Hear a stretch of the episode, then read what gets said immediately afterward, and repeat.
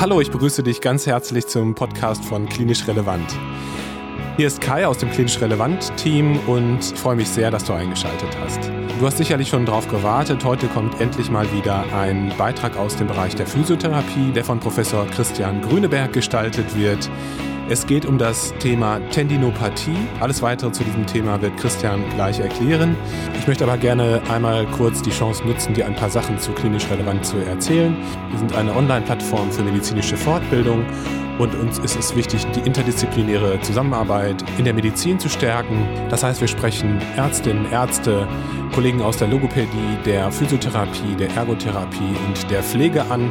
Und jede Woche gibt es zwei neue Fortbildungspodcasts, die du kostenlos auf allen gängigen Streaming-Portalen erhalten kannst. Dabei sind wir selber Teil der Community und der Zielgruppe. Wir sind selber Mediziner und wir agieren ohne Sponsoring. Unsere Beiträge sind also unabhängig und auf die klinisch wichtigen Fakten zentriert. Alle weiteren Informationen dazu findest du auf unserer Internetseite unter www.klinisch-relevant.de und dort findest du auch unsere immer weiter wachsende Online-Fortbildungsakademie mit Video- und Audio-Fortbildungsinhalten für Ärztinnen und Ärzte teilweise CME zertifiziert. Schau dich da gerne einmal um.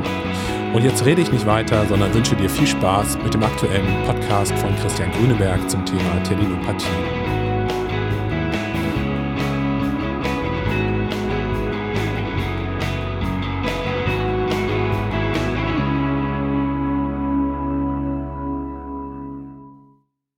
Herzlich willkommen zum Podcast Klinisch Relevant. Das heutige Thema ist die konservative Behandlung der Achillessehnentendinopathie. Viele von euch haben dies in den letzten Monaten der Lockdown-Phase erlebt. Die Decke fällt einem auf den Kopf und man muss raus, joggen, bis der Arzt oder Physio kommt. Nach wochenlangen Endorphin-Aktivitätscocktails meldet sich eventuell Freund Achilles zu Wort, was zu Beginn als überlastungsbedingte oder altersbedingte Irritation an der Wade sich entpuppte, kann durchaus die Leistungsfähigkeit in dem Sinne einschränken. Wir befassen uns in diesem Podcast mit der Tendinopathie der Achillessehne.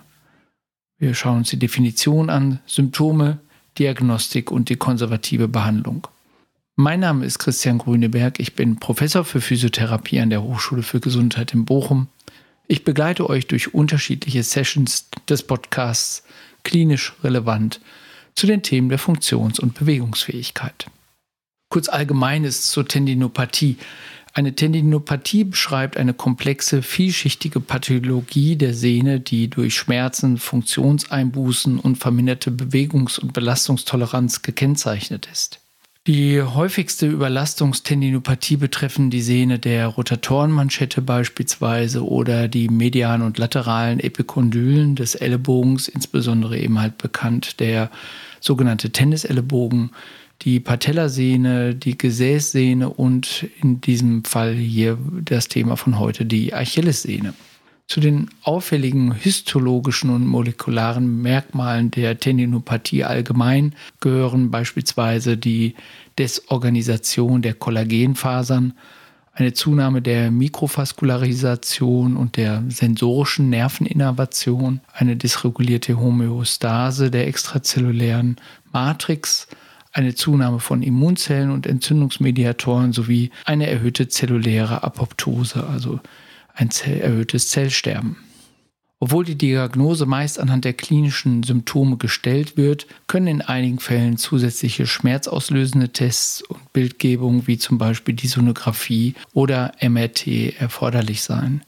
Die Behandlung besteht aus verschiedenen Übungs- und Belastungsprogrammen, therapeutischen Modalitäten und möglicherweise chirurgischen Eingriffen. Wir fokussieren uns heute auf die konservative Behandlung von der Tendinopathie. Die Achillessehnentendinopathie oder die Achillessehnenentzündung ist eine schmerzhafte Überbelastungserscheinung der Achillessehne. Die Verletzung kommt vielfach bei Sportlern vor, insbesondere bei Sportlern, die laufen oder vielfach explosive Sprungbewegungen durchführen. So gibt es Studien, die beispielsweise bei 43 Prozent der Leichtathleten beschreiben, dass die entweder über aktuelle oder frühere Symptome einer Achillessehnentendinopathie klagen, mit eventuell auch einer äh, Prävalenz von 83 Prozent circa, sagt man bei Mittelstreckenläufern beispielsweise. Zwei Drittel der Athleten geben außerdem an, dass die Sehenschmerzen ihre Leistung negativ beeinflussen. Allerdings muss man auch sagen, dass die Achillessehnentendinopathie jetzt nun keine rein sportliche Verletzung ist, da vielfach in der Allgemeinpraxis beispielsweise 65 Prozent der diagnostizierten Verletzungen der Achillessehne nicht sportbezogen sind.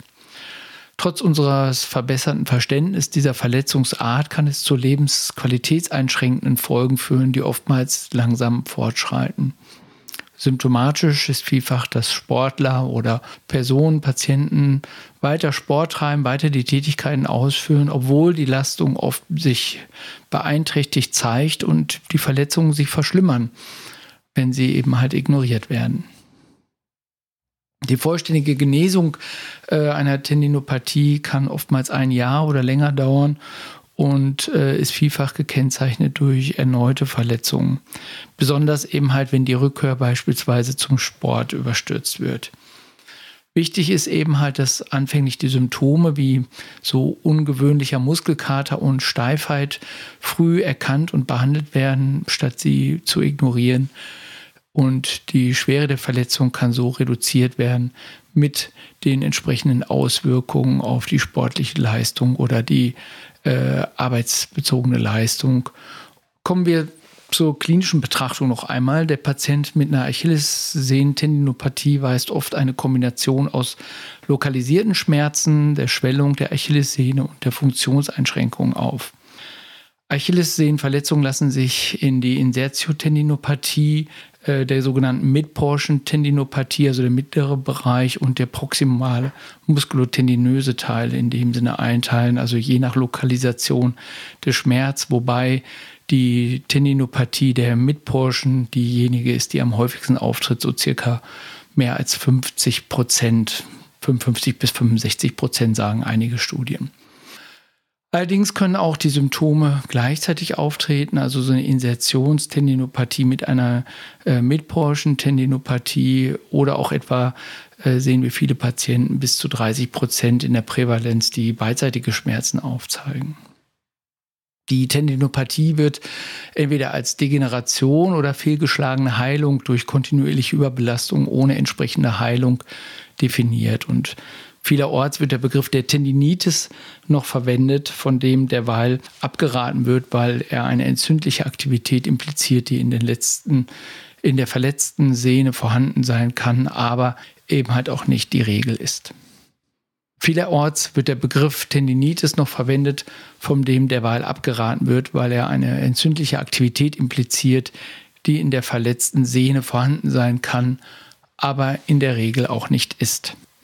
Auf der Gewebsebene ist die Tendinopathie gekennzeichnet durch lokalisierte oder oft diffuse Zunahme der Dicke der Sehne, also dieser Tendinose, Verlust der normalen Kollagenarchitektur, also die Veränderung der Bindegewebsstruktur durch unterschiedliche Typkollagene, die erhöhte Menge an Proteoglykan und einem allgemeinen Abbau der Gewebeorganisation.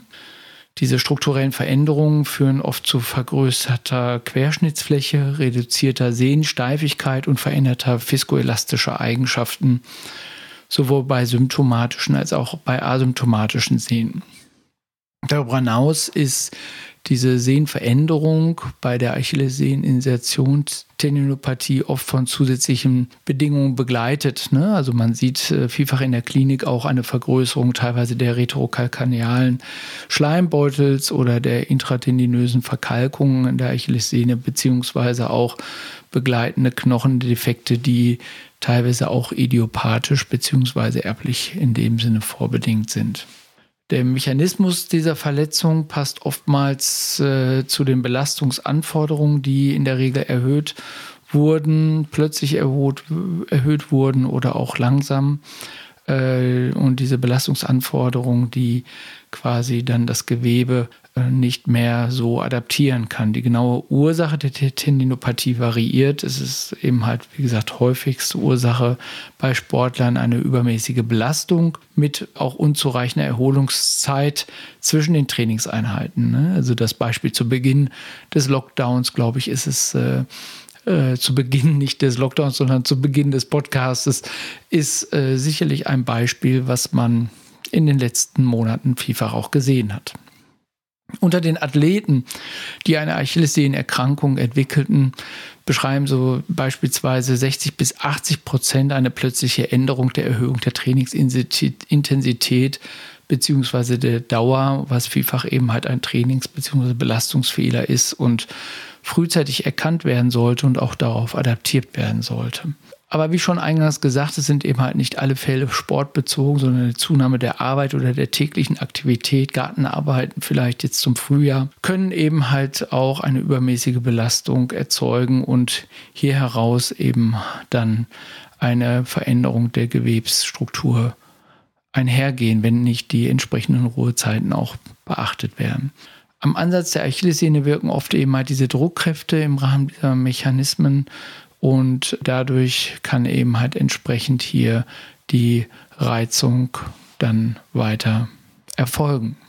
Zu den Risikofaktoren muss man sagen, dass es vielfach multifaktorielle Aspekte gibt. Also man kann einerseits von intrinsischen und auch extrinsischen Faktoren sprechen. Vielfach eben halt einerseits die extrinsische erhöhte Belastung oder aber auch die verminderte Belastungstoleranz, die beispielsweise durch eine verringerte Kraft der Plantarflexoren sein kann, eventuell auch aufgrund von Haltungs- oder Bewegungsmuster eine defizitäre hüftneuromuskuläre Kontrolle, abnormale Knöcheldorsalflexion beispielsweise, der Bewegungsumfang im Subtalargelenk kann Möglichkeiten der Tendinopathie induzieren oder auch eine erhöhte Fußpronation bzw. erhöhtes Körpergewicht sind Risikofaktoren, die Behandlung quasi erfolgen systemische Erkrankungen, genetische Varianten oder eine Familienanamnese für Tendinopathie wurde ebenfalls quasi in Studien als intrinsische Risikofaktoren identifiziert.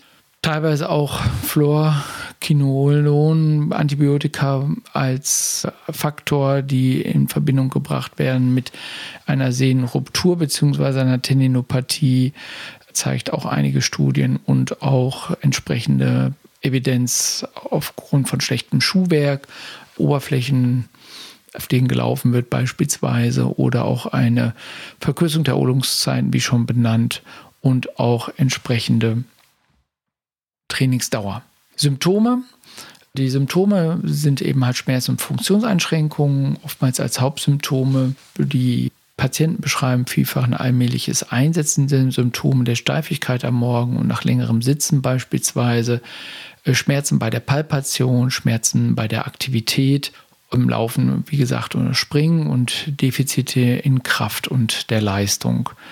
Der Schmerz wird vielfach in Verbindung mit der Aktivität quasi und im Schweregrad gebracht und variiert somit auch. Ein frühes Symptom ist der Schmerz zu Beginn der Aktivität, der dann nach kurzer Zeit nachlässt oder einzelne Trainingseinheiten abklingt. Und ähm, es ist auch vielfach nicht ungewöhnlich, dass beispielsweise ein Sportler eine verminderte sportliche Leistungsfähigkeit aufzeigt, bevor der Schmerz während der Leistung in dem Sinne auftritt. Athleten, die beispielsweise geringfügige Symptome ignorieren, können zu Schmerzen während und Schmerzen nach der Aktivität aufzeigen und dadurch eben halt auch eine weitere Leistungsminderung in dem Sinne erzielen. Es ist wichtig zu beachten, dass Patienten mit Achilles-Tendinopathie oft keine Schmerzen haben, wenn sie eben halt nicht belasten. Kommen wir zu den Anzeichen und äh, möglichen diagnostischen Tests und Differentialdiagnostik, äh, beispielsweise Schmerzen bei der Palpation der Sehne und der subjektive Bericht des Schmerz, ist kennzeichnend, insbesondere eben halt zwei bis sechs Zentimeter oberhalb des Fersenansatzes. Zuverlässige, valide Tests zur Diagnose erscheint eben halt die Palpationsunterscheidung einer Insertion einer Midportion bzw. einer muskulotendinogenen ähm, äh, Problematik und sollte daher eben halt auch eingängig und intensiv durchgeführt werden wenn zum Beispiel die Palpation einen größeren Schmerz verursacht, anterior der Sehne, also mehr im vorderen Bereich, in der Untersuchung dann in Bauchlage, als in der Sehne selbst, dann kann das eben halt auch beispielsweise eher für ein Impingement im hinteren Sprunggelenk sprechen oder ein Ostrigonum. Andere Differentialdiagnosen, die bei Patienten mit Schmerzen im hinteren Sprunggelenk in Betracht gezogen werden sollten, sind beispielsweise eine akute Achillessehnenruptur, Reizung des Musculus soleus, äh, auch die Irritation des Nervus thoralis oder auch die Reizung des Fettpolsters oder entsprechende entzündliche Systemerkrankungen müssen in Betracht gezogen werden. Wichtig bei der Beurteilung quasi jetzt nach der Diagnose der Therapieeffekte ist insgesamt eben halt auch ein wichtiger Aspekt die Education der Patienten. Die Genesung einer Achillessehnentendinopathie kann ein Jahr oder länger auch dauern im ernsten Fall. Um einen kontinuierlichen Behandlungsfortschritt quasi sicherzustellen, ist es wichtig, hier eben halt verlässliche und valide Ergebnismessungen durchzuführen, um den Schweregrad beispielsweise dieser Achillessehnenerkrankung äh, hier auch nicht nur in Bezug auf den angegebenen Schmerz und die Symptome, sondern eben halt auch in Bezug auf die beeinträchtigte Muskelleistung, der Funktion, auch der Angst und vor Bewegung beispielsweise in Betracht zu ziehen, ist es wichtig, hier unterschiedliche Assessments einzusetzen.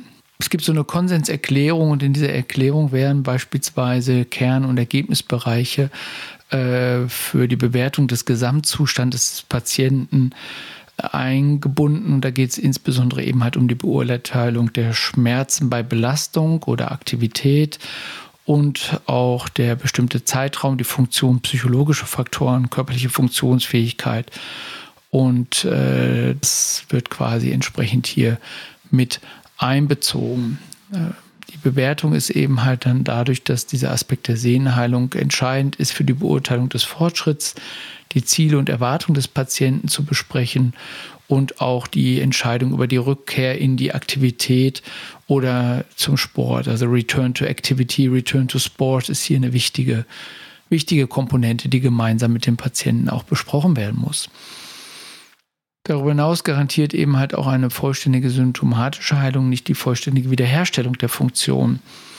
Das ist eben halt auch ein Problem, Daher ist die Verwendung von nur symptombehobenen Richtwerten für die Symptome, für die Genesung eben halt nicht nur zu verwenden, ohne die Wiederherstellung aller Bereiche der Sehnengesundheit sicherzustellen, die eben halt auch die körperliche Funktionsfähigkeit, die psychologischen Faktoren auch mit berücksichtigen sollte es ist eben halt schon so, dass gerade eben halt die hohe Wiederverletzungsrate bei circa Studien beschreiben das bei 27 bis 44 Prozent bei der Achillessehnentendinopathie nicht umsonst ist. Und man befürwortet eben halt hier insgesamt eine Batterie von Test- und Ergebnismessungen, die alle Bereiche der Symptome, Funktion, Struktur und psychologischen Faktoren der Sehnengesundheit auch berücksichtigen. Beispiele dafür sind eben halt insbesondere die Auswirkungen auf die Teilhabe und Aktivität, Schmerzskalen und hier mal so ein paar Beispiele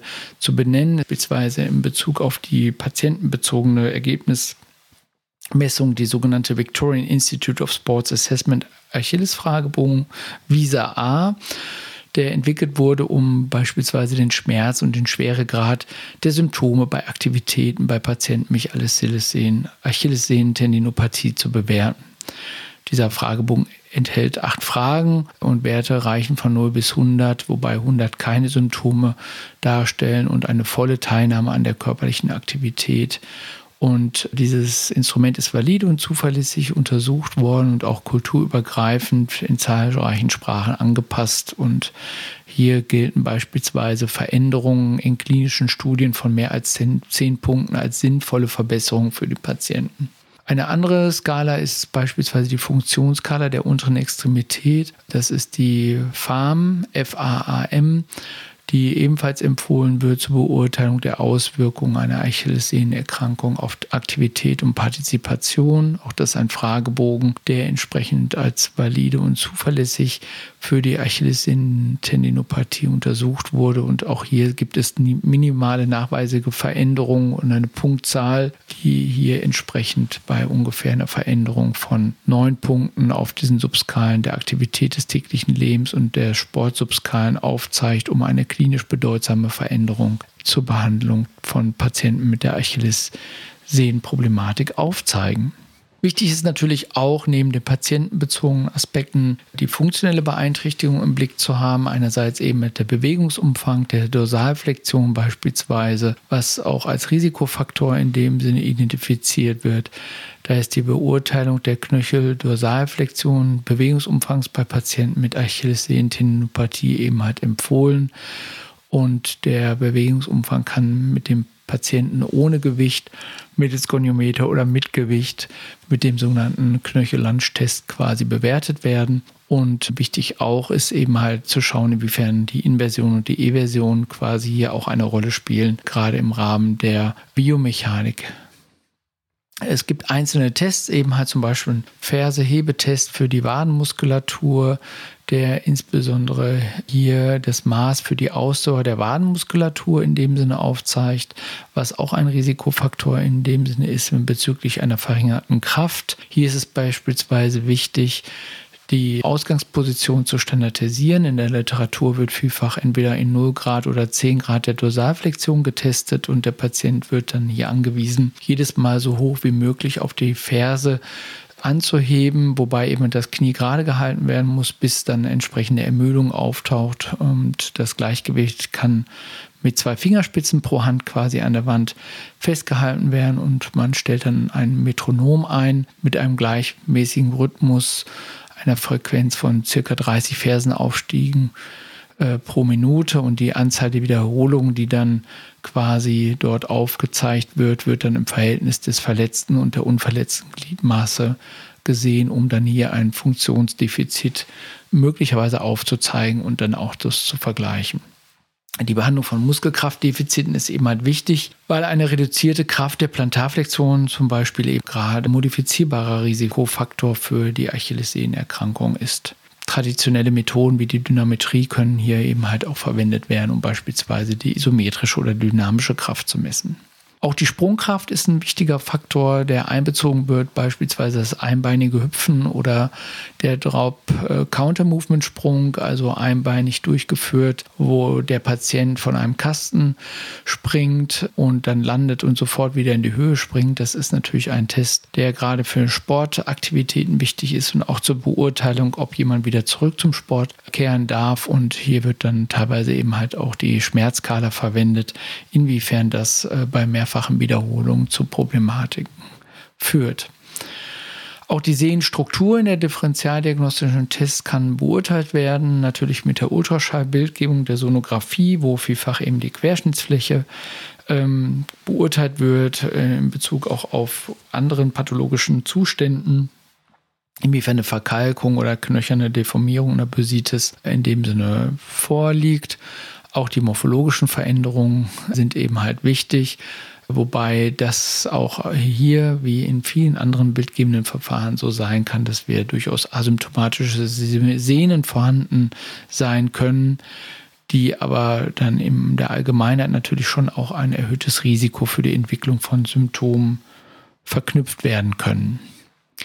Die Messung der Sehenstärke beispielsweise ist ein Aspekt, den man mit einbringt und äh, es gibt sogenannte Scherwellen-Elastographien, Shear Wave Elastographie, wo man versucht beispielsweise mit mechanischen Eigenschaften äh, einen Impuls zu geben und hier dann auch Aussagen über die Sehnung, Heilung äh, zu treffen, das vielfach in den letzten Jahren in der Sportmedizin äh, mehr und mehr äh, zum Einsatz findet und die Studien da auch ganz interessante Ergebnisse darstellen. Die psychologischen Faktoren sind natürlich auch wichtig, gerade im Bereich der chronischen und schwächenden äh, Natur der Achillessehnen. Tendinopathie kann eben mal zu Angst, Zuständen, Depressionen oder eine schlechte allgemeine Lebensqualität führen. Gerade bei so Top-Athleten, Leistungssportlern oder auch bei Personen, die ein hohes Identitätsgefühl zu ihrem Sport und ihrer Leistung im Sport eben halt haben, können da eben halt auch sehr anfällig sein. Und ähm, das sollte man eben halt auch mit berücksichtigen insgesamt. Und daher ist die Aufklärung, die Education der Patienten auch hier wieder ein wichtiger Faktor.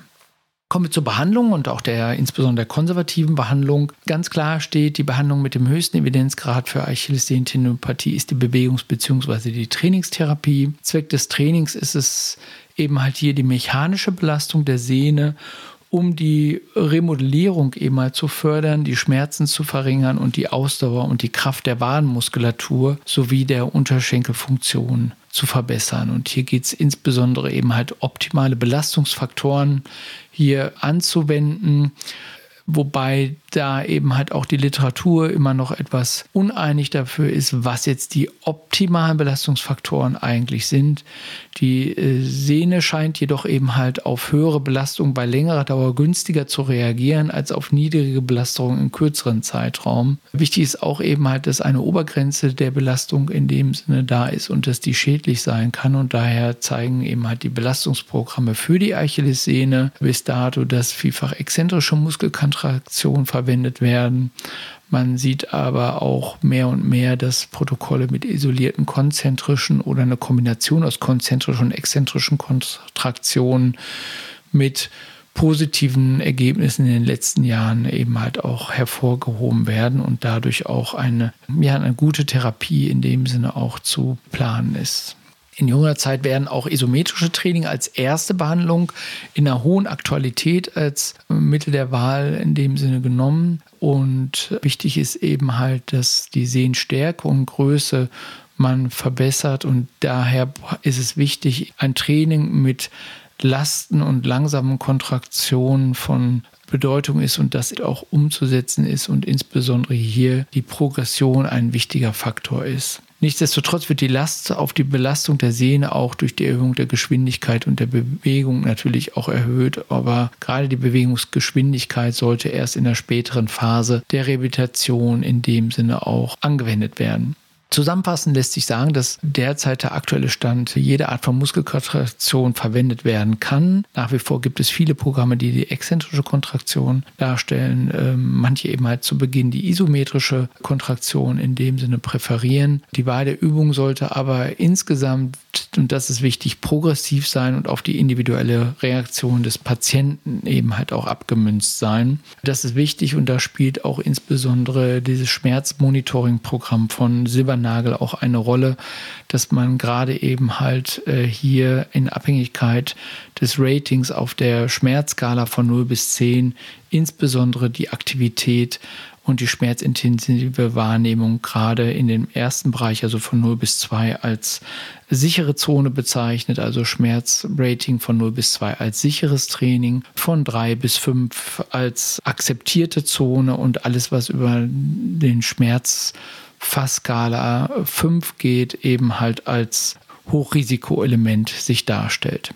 Die Rehabilitation der Achillessehnen- und Tendinopathie kann man in vier Phasen einteilen, in das Symptommanagement und die Belastungsreduktion, die Erholung, der Wiederaufbau und die Rückkehr zur Aktivität und zum Sport. Dabei geht es eben halt die Bewegung zur Förderung der Sehne, wird eben halt sofort in der Phase der Symptombehandlung und Belastungsreduktion eingeleitet, um hier nochmal aufzuerklären, dass es wichtig ist, die Belastung zu reduzieren, aber die Bewegung auch schon noch kontinuierlich zu erhalten.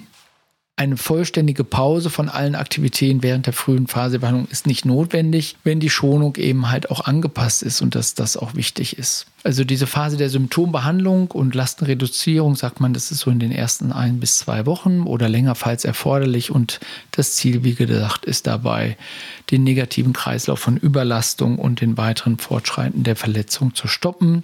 Und wichtig ist auch hier eben halt das Schmerzempfinden und die Toleranz als entscheidenden Faktor mit einzubinden und auch den Patienten hier gut zu informieren und einzubinden in die Entscheidungsfindung und auch das Schmerzmonitoring-Modell hier nach Silbernagel im Sinne einer sicheren Zone bis auf die Fasskala 2 zu trainieren, äh, die akzeptable Zone von der Schmerzskala 4 bis 5 und das alles, was darüber ist, ein hohes Risiko in dem Sinne darstellt und hier nicht geeignet ist und auch abzuraten ist, in diesen Bereichen zu trainieren.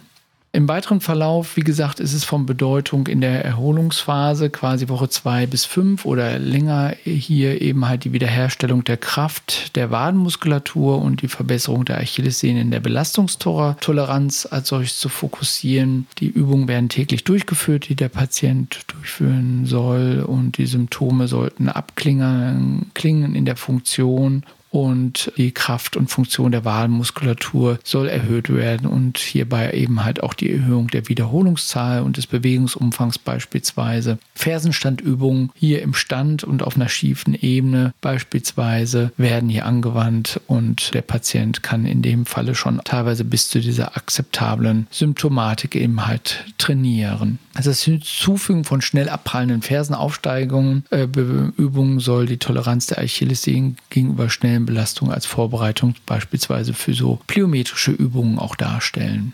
Genau, die Wiederaufbauphase ist mal ein wichtiger oder weiterer Punkt. Das ist dann ab Woche 3 bis Woche 12, kann auch bei Bedarf länger sein. Hier geht es darum, den Übergang von einem mittleren, leichten Krafttraining zu einem schweren Krafttraining quasi auch zu äh, gewährleisten, zu steigern. Und die Erholung der Sehne soll eben halt auch insbesondere gefördert werden, um ein gutes Wechselspiel zwischen Belastung und Entlastung zu erzeugen. Dies kann geschehen beispielsweise mit Übungen für zu Hause auch, mit einer Gewichtsweste oder einem Rucksack, wo man entsprechend eben halt auch Gewichte mit einbezieht und dadurch dann mit beispielsweise drei Sätzen und 15 Wiederholungen zu Beginn leicht ausführt und dann die Belastung erhöht, gerade für den Bereich der Fersenheber, äh, Fersenerhöhung für zu Hause ist das eine wichtige Komponente. Die Phase der Rückkehr zum Sport wird oftmals von drei bis sechs Monaten eben halt gesehen. Das ist eben halt auch abhängig je nach Verletzung und Ernst der Verletzung und auch die Frage des Aktivitätsniveaus. Das Ziel dieser Phase ist die Rückkehr der Athleten, der Patienten zur vollen sportlichen Leistung oder zur vollen arbeitsbezogenen Leistung zurückzukehren. Und hier in der Phase ist die Schmerzüberwachung natürlich auch wieder ein Leitfaden für die bestimmte geeignete Aktivität. Und hier ist wichtig, dass dieses Schmerzniveau eben halt auch sehr gering gehalten werden sollte, insbesondere eben halt bei den Übungen, die dann auch die Erholung und die Belastung der Sehne berücksichtigen. Entscheidend ist dabei immer sicherzustellen, dass die vollständige Wiederherstellung der Funktion gemessen mit dem Fersehebe- oder Sprungtest äh, Erholungsphasen eben halt hier auch gut berücksichtigt wurde. Ebenfalls sind von Vorteil auch sportspezifische Funktionstests, um die Symmetrie zwischen den Gliedmaßen beispielsweise auch herzustellen und hier auch Hinweise geben kann, ob und wann der Patient wieder zum Sport zurückkehren kann. Die Intensität, Dauer und Häufigkeit der Belastung der Achillessehne werden hier eben berücksichtigt und eine schrittweise Erhöhung der Beanspruchung für den Sport auch in den Fokus gesetzt. Zusätzliche Interventionen spielen auch eine Rolle in dem ganzen Verlauf der Behandlung. Ähm, hier muss man aber dazu sagen, dass äh, nach wie vor die progressive Belastung der Sehne eigentlich der Eckpfeiler der Achillessehnentendinopathie in dem Sinne darstellt. Also es gibt einige Hinweise zur Evidenz für Orthesen, die Verwendung von Orthesen, wo es nicht direkt eine Empfehlung dafür ausgesprochen wird. Und die Low-Level-Laser-Therapie beispielsweise gibt es widersprüchliche Evidenz dazu. Taping kann also im Rahmen der Veränderung der Fußhaltung äh, studientechnisch keine Veränderung in dem Sinne aufzeigen. Wirksame Veränderung von Schmerz und der Symptomen im akuten Fall wird nach wie vor durch die Iontopherese dargestellt. Und zum Beispiel instrumentengestützte Weichteilenmobilisation kann dann wirksam sein, wenn der Bewegungsumfang des Sprunggelenks beispielsweise eingeschränkt ist. Und die Injektionstherapien zeigen keine Evidenz für die Anwendung allein oder in Kombination,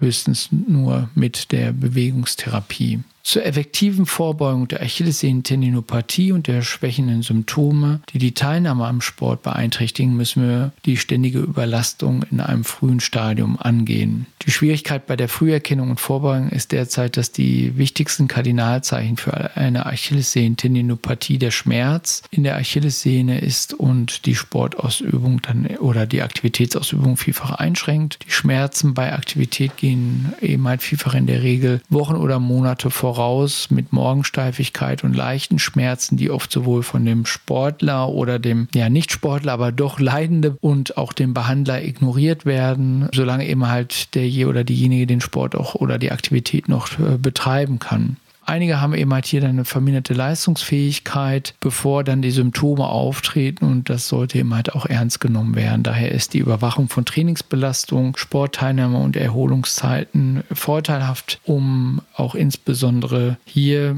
davor zu warnen, dass plötzliche Änderungen in der Trainingsbelastung beispielsweise das auch als Signale wahrgenommen werden sollten und auch das Risiko beispielsweise einer Achillessehnenerkrankung erhöhen. Die Veränderungen der Sehnenstruktur, wie zum Beispiel bei dieser Tendinose, können eben halt auftreten, bevor der Sportler überhaupt Symptome hat. Da bin ich schon auch eingangs in dem Sinne eingegangen. Also auch hier sollte man das im Blick haben. Eine strukturelle Veränderung, beispielsweise auf dem Ultraschallbild, die zu sehen ist, bedeutet eben noch nicht, dass der Sportler Symptome hat. Aber es kann natürlich einerseits auch darauf hinweisen, dass die Qualität der Sehne zunächst einmal auch schon reduziert ist und auch dadurch das Risiko in dem Sinne erhöht ist. Einige Autoren schlagen vor, dass die, halt die beste Behandlung, die Vorbeugung ist, gerade diese frühen leichten Symptome zu erkennen und hier eben halt eine Anpassung der Trainingsbelastung als solches umzusetzen und äh, anstatt die eben halt zu ignorieren. Je früher die Verletzung erkannt wird, desto kürzer ist eben halt die erwartete Zeit für die vollständige Genesung. Fassen wir doch nochmal kurz zusammen, was äh, aus meiner Sicht hier zentral in diesem Podcast ich diskutieren wollte oder sagen wollte, ist, dass die Achillessehnentendinopathie eine klinische Diagnose gestellt werden kann, die insbesondere auf die lokalisierten Sehnenschmerz und Schwellung und auf die Schmerzen bei Aktivitäten basiert. Übungen, die eine mechanische Belastung der Achillessehne bewirken, sind die Behandlungsparameter mit dem höchsten Grad der Evidenz und die Behandlung sollte sich auf die Modifikation der Aktivität und der progressiven Übung zur Belastung der Sehne konzentrieren, insbesondere die Modifikation der Aktivität in den ersten Wochen Wochen äh, begleitend mit einer progressiven Aktivität. Dazu ist das Schmerzmonitoring eine wichtige Komponente. Eine vollständige Heilung der Symptome garantiert nicht die vollständige Wiederherstellung der Funktion oder der Sehnenstruktur. Also hier sollte nicht nur die reine Symptomatik eine Rolle spielen, sondern auch ja, den Patienten ganzheitlich im Blick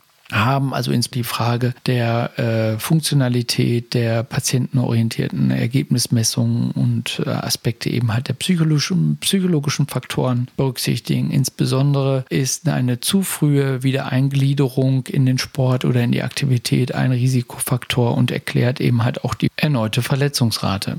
Die beste Vorbeugung besteht darin, frühe leichte Symptome zu erkennen und mit Belastungskontrolle zu behandeln. Ja, ich hoffe, es hat euch Spaß gemacht zuzuhören. In diesem Sinne hoffe ich, dass ihr einige neue Aspekte hinzugewonnen habt zur Behandlung der Tendinopathie der Achillessehne. Euer Christian Grüneberg. Vielen Dank, dass du heute wieder zugehört hast. Ich hoffe, dir hat das Zuhören Spaß gemacht und dir natürlich auch etwas für deine praktische Tätigkeit gebracht. Gerne darfst du deinen Kolleginnen und Kollegen von unserem Projekt, von unseren Podcasts erzählen und äh, ja, uns auch gerne eine Rezension auf Apple Podcasts schreiben. Darüber würden wir uns sehr freuen. Wir würden uns auch sehr freuen, wenn du dich bei uns melden würdest, wenn du Lust hast mitzumachen. Du bist herzlich eingeladen, auch einmal einen Fortbildungsbeitrag auf klinisch relevant zu veröffentlichen. Melde dich einfach unter kontakt.klinisch-relevant.de. Gleiches gilt, wenn du Feedback hast oder Themenwünsche, die du uns mitteilen möchtest. Also melde dich einfach und wenn du Lust hast, kannst du gerne auf unseren Social Media Kanälen vorbeischauen. Dort versuchen wir regelmäßig ähm, Neuigkeiten zu klinisch relevant zu veröffentlichen, beziehungsweise andere spannende medizinische Details. Wir sind bei Twitter präsent, bei LinkedIn, bei YouTube, bei Instagram und bei Facebook. Und wir haben auch einen sehr coolen Newsletter, wie ich finde, und den kannst du auch abonnieren auf unserer Internetseite unter www.klinisch-relevant.de. Also, wir freuen uns, wenn du beim nächsten Mal wieder einschaltest. Bleib gesund, pass auf dich auf und bis zum nächsten Mal. Ciao.